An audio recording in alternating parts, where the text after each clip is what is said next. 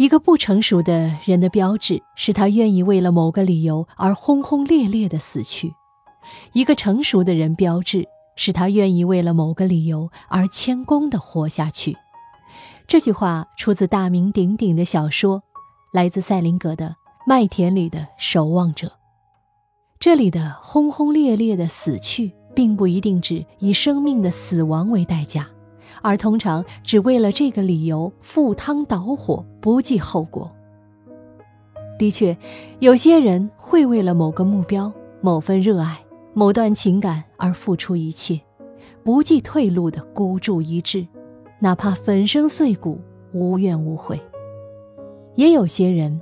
不会固执的追求某个目标、某份情感，而是把战线放长，用隐忍的姿态默默的支撑着。延续着，安静地追求着某个理想、某份感情、某个人。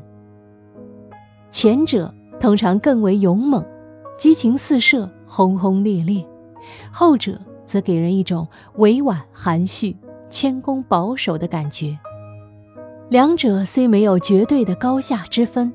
但不得不承认呢，谦恭地活下去，确实是适合更多人的生存之道。这句话之所以成为赛林格和麦田里的守望者的名言，是因为它给人们开启了一个审视自我行为的机会，启发我们在做出行为之前，想一想究竟是为了这个理由轰轰烈烈的死去呢，还是谦恭的活下去。